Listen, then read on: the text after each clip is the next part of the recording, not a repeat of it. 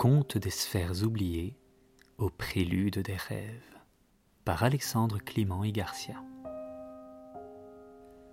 Conte numéro 9 Le vieil homme et le phare.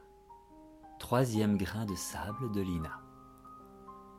Quand le phare s'éteint une nuit noire, Einar manque, laissant un message clair. Le village brille, l'espoir en sa lumière guidant les marins, parfois sincères.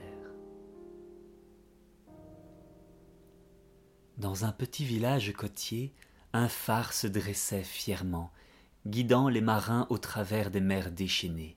Son gardien était un vieil homme solitaire nommé Einar, qui avait dédié sa vie à entretenir la lumière. Einar était aimé de tous les villageois. Malgré son vieil âge, il montait chaque soir les escaliers en spirale du phare allumant la lumière qui protégeait les bateaux des rochers tranchants. Mais un soir, alors que la tempête grondait et que la mer rugissait, la lumière s'éteignit. Les villageois étaient terrifiés. Sans la lumière du phare, les bateaux étaient en danger. Ils se précipitèrent vers le phare, espérant que le vieil Einar puisse la rallumer. Mais en arrivant, ils trouvèrent le phare vide. Einar avait disparu. À sa place, il y avait une simple note qui disait Cherchez la lumière en vous-même.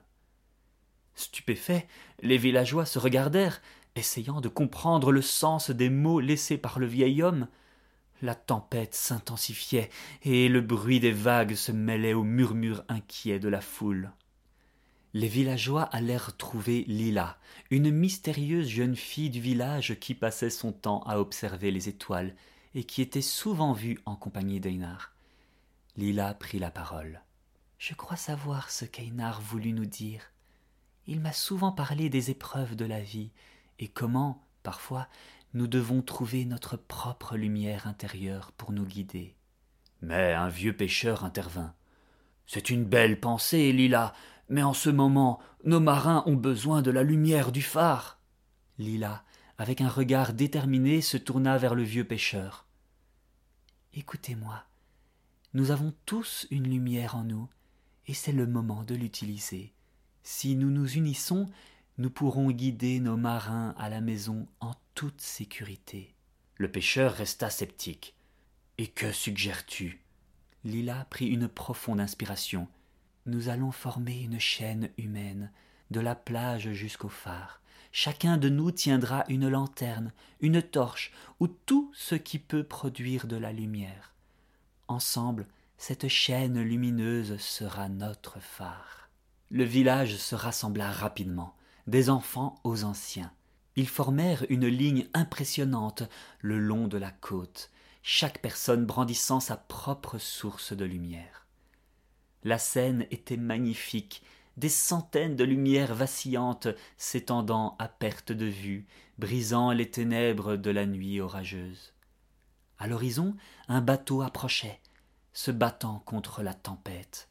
Grâce à la chaîne lumineuse du village, il parvint à éviter les rochers tranchants et à rejoindre le port en toute sécurité. Le lendemain, les villageois travaillèrent ensemble pour construire un nouveau phare, ils placèrent au sommet du phare un prisme spécial.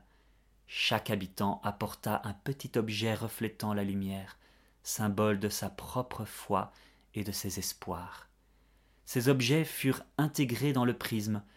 Ainsi, la nuit, la lumière du phare rayonnait, amplifiée par la lumière intérieure de toute la communauté. Les années passèrent, et le mystère de la disparition d'Einar ne fut jamais résolu. Mais les villageois, inspirés par ces mots, alimentèrent dorénavant le phare par la lumière de la foi et de l'espérance.